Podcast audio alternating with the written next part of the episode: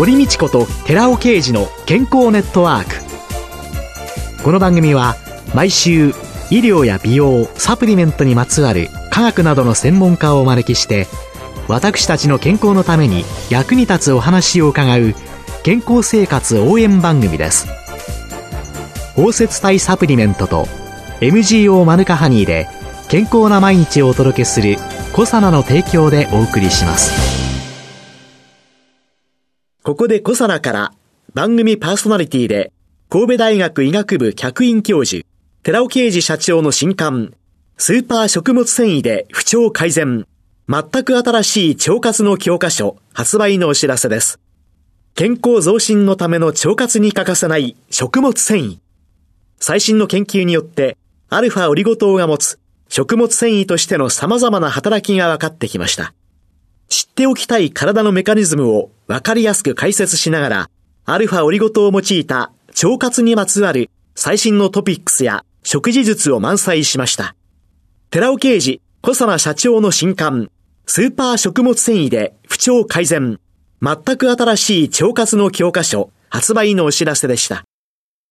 こんにちは、堀道子です。今月は快眠セラピストで睡眠環境プランナーの三橋美穂さんをゲストに迎えて睡眠と健康をテーマにお送りしています。三橋さんよろしくお願いします。はい、よろしくお願いします。先週は眠りが変わる5つのルールというので概要を教えていただいたんですけれども、具体的に実行していくというようなことで教えていただいてもいいですか？毎朝同じ時刻に起きるってことはまず大事なんですね。体内時計って24時間より少し長い周期で設定されていますので、その後、朝日を浴びて朝食をとるっていう、この一連の流れで体内時計が調整されていくんですけど、日の光を浴びるのがなんで大事かっていうと、体内時計って実は全身にあって、一番強力な親時計っていうのは脳の中にあります。で、その親時計をキュッと前に進めてリセットする役割があるのが太陽の光なんです。で、2500ルクス以上必要なんですけど、室内にいると明るいところでも300ルクスとか400ルクスぐらいなんですね。でも太陽の光ってものすごく明るくって、曇りの日でも実は1万ルクスぐらいあって。そんなにあるんですか？はい。もう桁違いに明るいです。晴れていればもう10万ルクスを超えるんですね。ものすごい明るいので、ですからまず朝起きたらカーテンを開けて明るい青空を見て明るい光を目に入れるっていうのをやってください。で、これは短時間でもいいんです。明るければ1分ぐらいでもいいんですけど、体内時計の親時計のリセットのためには、実は太陽の光っていろんな役割があって、親時計のリセットだけじゃなくって、夜間の睡眠ホルモンの分泌を増やすために太陽の光を浴びておくっていうのは実は大事なんですけど、そのことを考えると、午前中にトータルで30分以上浴びておくといいです。まあ、お昼休みぐらいまで入れてもいいんですけど、コロナ禍で睡眠の質が悪くなった人ってすごく多くって、で、その原因がステイホームで家の中にいて、光を浴びてない、太陽光を浴びてないことが原因の人がすごい多かったんですね。実は私も含めて、私も最初気がつかなくって、緊急事態宣言が出た最初の1ヶ月、なんか睡眠の質が悪いなと思っていて、それは未知のウイルスへのね、やっぱり不安や緊張なんだと思ってたんですよ。1ヶ月ぐらい過ぎてから、あれ？これ光浴びてないからじゃないかなと思って、朝食をベランダで取るようにしたら、そしたら夜ぐっすり眠れるようになったので、太陽の光ってすごく大事なんです。朝食をベランダで取る。ちょっとうちのベランダがたまたま広めなので、もうとても気持ちが良くって、太陽の光もしっかり浴びられて、うん、昼間も元気になるし、で、夜ぐっすり眠れるっていう、そういういい循環ができました。朝ね、お洗濯物干してる時に光浴びたりしてるのも、睡眠のためにいいことだ。すごく大事な習慣です。じゃあリモートワークでご主人、はい、家の中に閉じこもってる人も、洗濯干してもらうといいかもしれませんね。本当に。で、太陽の光を朝浴びるのは親時計のリセット。それは短時間でいいんです。はい、で、朝食をとるのは全身にある子供の時計を親時計にピタッと同調させる役割があるのが朝食なんですね。胃腸が動くと全身の体内時計のリズムが整って、睡眠覚醒リズムやホルモンの分泌リズムや、あと体温のリズムなども整いますので、一、日を生き生きと過ごすことができます。朝食をとるということだけじゃなくて、うん、じゃあ夕食はどうなの、って思ってしまうんですけど。夕食は軽めがいいです。寝るまでに消化を終えておくと睡眠が深くなりますから、日本人ってどうしても夜が一番なんか主体豪華になりがちじゃないですか。そうです。もうまさにそうです。ね。本当は一番たくさん取るのは朝がいいんです。お昼と夜は軽めと言いますか。4対3対3ぐらいが理想的とされています。4対3対3。はい。夜を食べ過ぎてしまうことによって朝食欲がないことにもつながるので、朝、ああ、なんかお腹空いたなって起きるっていうのがいい睡眠です。ああ、もう昨日食べたものがお腹の中に残っててもったりなんていうのは良い睡眠ではないということなんですね。はい、あと、夕方以降はうたた寝しない、うん、これ大事です。帰りの電車の中のうたた寝とか、夕食を食べた後にテレビを見ながらうたた寝。そこで寝てしまうと、眠気が減ってしまうので、眠気の元の睡眠物質っていうのが脳の中に溜まっていくんですけど、それがある程度の量を、一定量を超えて、こう溢れ出ると眠くなるっていう、そういう仕組みがあって、一回寝てしまうと、うたた寝してしまうと、それが放出されてしまうので、また溜まるまでに時間がかかるんですね。あと、実際の睡眠について、はい、その頭皮マッサージ、うん。478呼吸法、うん、カウントダウン法、はい、筋弛緩法、このあたりについて教えていただけますか、はい、睡眠が浅い人、いい睡眠が取れていない人って、頭皮が硬い人が多いんですよ。もうカチカチなんですね。私カチカチです。動かない。頭脳労働、やっぱ頭使う仕事をしている方っていうのはやっぱり頭皮硬いんですよね。それを4本の指で、こう指の腹を使ってほぐしていくっていう、どこでもいいですよ。硬いなって思ってるとこ。多分側頭部が硬いと思うので、そのあたりを、こめかみのちょっと上あたりですか？円を描くような感じで。人差し指から小指までの4本の指を使って、はい、頭の皮を、ギコギコ動かす感じ。動かす感じ。動かす感じです、ね、どこでもいいから。はい。はい。というのをする。はい。はい、それが頭皮マッサージでの血行促進。うんあと478呼吸法っていうのは4カウントで息を吸って7カウント息を止めて8カウント吐くっていう呼吸法で、呼吸っていうのは息を吸うと少し体が緊張します。で、口から息を吐くと体の力が抜けますよね。ですから、吸う息よりも吐く息を長くしながら深呼吸を繰り返しているだけで眠れる体に変わっていきます。その間に7カウント止めるっていう動作を入れることによって、その反動で脱力しやすくなるので、478っていうペースでやるのがおすすめなんですけど、ポイントはですね、4秒ではなくって、4カウントなんです。つまり、自分の楽なペースでやるのがポイントなんですね。1、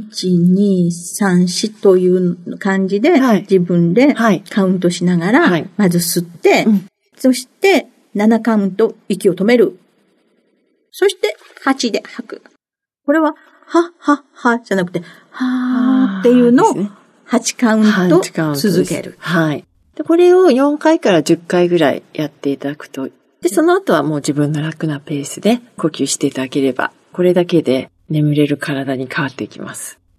あと、カウントダウン法というのは、これは？簡単ですごく効果があるんですけど、数字を100から順に一つずつ減らしながら数えていくっていう、そういう方法です。199、はい、98。で、ポイントはですね、ゆっくり数えることで、3秒に1つぐらいのペースで数えていきます。声に出さなくていいので、頭の中で数えます。この話をするとね、よく、あ、羊を数えるですねって言われるんですけど、数字をね、上げていくのって簡単なんですよ。1、2、3、4、5、6、7、8って簡単じゃないですか。うん、それがだんだん数が、羊もね、数が増えてっちゃうと、500匹になっちゃったとか、もう1000匹だわってなると、不安や緊張が逆に高まりますから、減らしていくっていうのがポイントで、引き算っていうのはちょっとね、集中してないとできないので、余計な雑念が浮かんでこないんです。ですね、眠れないことの原因の一つは、頭の中の考え事が次から次へと浮かんでくるってことなんですね。うん、それを別の単調なことに置き換えてしまうっていうのがカウントダウン法です。そうやって寝つきを良くするということで、はい、睡眠時間っていうのは、長ければ長いほど健康にいいんですか？長ければ長いほどじゃないですね。適切な時間は必要なんですけれども、長すぎても短すぎても良くなくって、自分にとって必要な睡眠時間を取るっていうのが大事です。働き盛りの方だったら7から8時間の間に当てはまる人が多いですけど、その自分にベストな睡眠時間を取るっていうことですね。じゃあ、どうやったらそれがわかるかって言ったら、はい、1週間ごとに寝床にいる時間を変えていって、30分ずつ変えていってみてください。そして日中の体調が一番いい時が自分のベストな睡眠時間です。ちなみに私は7時間半がベストなんですけど、どうやって分かったかっていうと、1週目は8時間、2週目は7時間半、3週目は7時間っていう風に変えていきました。で、8時間撮ってた週っていうのは寝つきも悪かったし、途中で何度も目が覚めたし、日中の体調もあまり良くなかったんですね。で、7時間半の時は、午後になっても、夕方になっても疲れや眠気が全然なくって、ものすごいパフォーマンスが高かったんです。で、7時間も悪くなかったんですけど、7時間半と比べると、夕方になると、ちょっと疲れが出たなっていう感じでした。うん、ですから、ゲーム感覚で試していただければと思います。自分に一番合った睡眠時間っていうのを30分ずつ変えてみて。そうですね。これは1週間ぐらいやるんですか？それとも。あ、1週間同じ時間で。で、その時のポイントは、はい、1週間ごとに就寝起床時刻は揃えてください。バラバラじゃダメなんです。寝る時間とと、起床、起きる時間を揃える1週間ごとに。はい。例えば、6時に起きるんだったら7時間で11時に寝ますよね。はい。起床時刻本当は全部揃えるといいので、7時間半の週は10時半に寝るとか、そういう風です。はい、そのように1週間は同じ時間に寝て、はい、同じ時間に起きて、はい、自分のベストなものを見る。はい。で、これから冬に向かって寒くなってくるんですけれども、睡眠ということに関して、冬はどんなことを気をつけたらいいんですかね？冬は寒ければ厚い布団をかけて寝ればいいって思ってる人が多いんですけど、実は部屋の温度ってすごく大事で、18度以上を保つってことが推奨されています。18度ってどういう温度かっていうと、これ WHO からも推奨されているんですけど、部屋の温度が低いといろんな疾患リスクが高まることが分かってきていて、脳卒中だとか肺炎、冷たい空気吸ってたらやっぱり肺に負担かかるじゃないですか。それから心筋梗塞だとか、そういうリスクが寒い部屋で過ごしていると高まるってことが分かってきていて、暖かい部屋で過ごすことが健康を保つために重要であるっていうふうに言われています。ですので、まあ寝室の温度っていうのは18度以上ですから、暖房をつけて寝るっていうことなんです。お布団、寝具だけが暖かいっていうのでは、うん、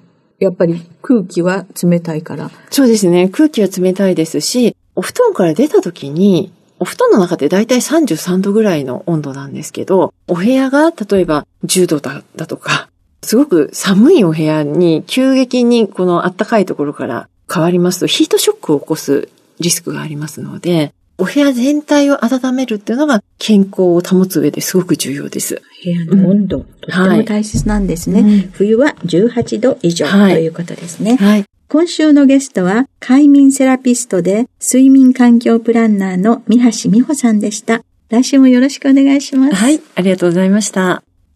続いて、寺尾刑事の研究者コラムのコーナーです。お話は、小佐野社長で神戸大学医学部客員教授の寺尾啓二さんです。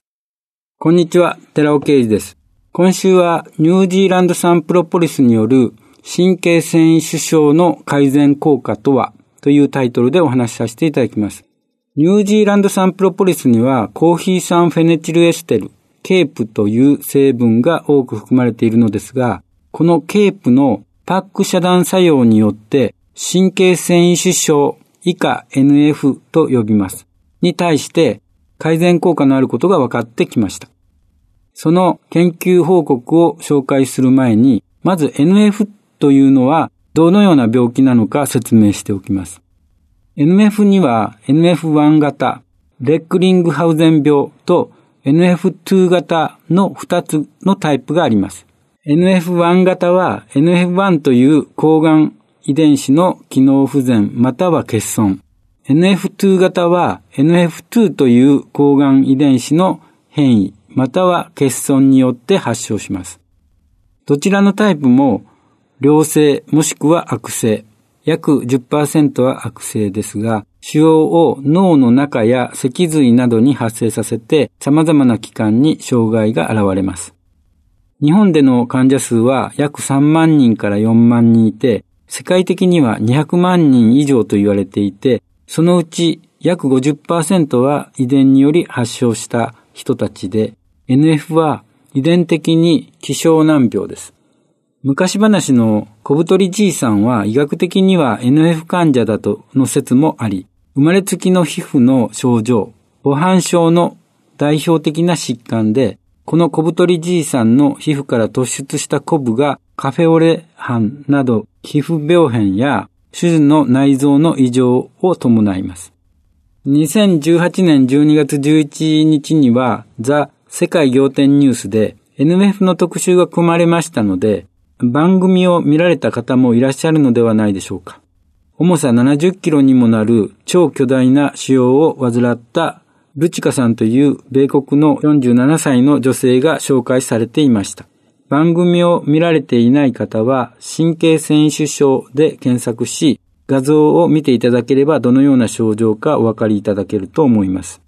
腫瘍は良性であり、生命に危険はないのですが、手術で切除しても再びできてしまうのです。また、NF は転移性が高いので、手術による局所的治療では不十分な面もあります。さらに加えて、治療中に健康な神経を傷つけてしまい、後遺症が残るケースも少なくありません。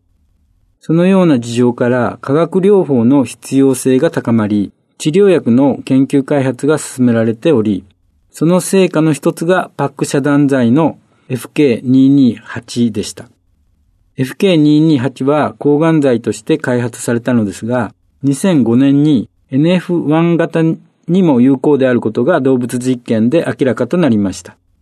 しかしながら、希少難病に対して臨床開発費用は膨大ですので、その後の開発は NF 患者の期待通りには進められませんでした。そのような状況下で NF 患者さんやそのご家族の方々から一刻も早く治療薬を開発してほしいという切実な声が多く上がっていました。そこで機能性食品の中からパック遮断効果を示す物質を探す研究が行われたどり着いたのがケープを含有するニュージーランド産プロポリスだったのですお話は小佐野社長で神戸大学医学部客員教授の寺尾啓二さんでした。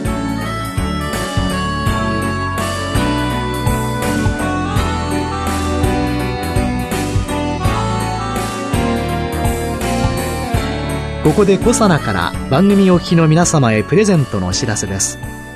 美肌のための3つの成分レチノールコエンザイム9点 Rα リポ酸を配合した美容液。コサナのシクロラボラトリトリプルエッセンスを番組お聞きの10名様にプレゼントします。プレゼントをご希望の方は番組サイトの応募フォームからお申し込みください。コサナの美容液シクロラボラトリトリプルエッセンスプレゼントのお知らせでした。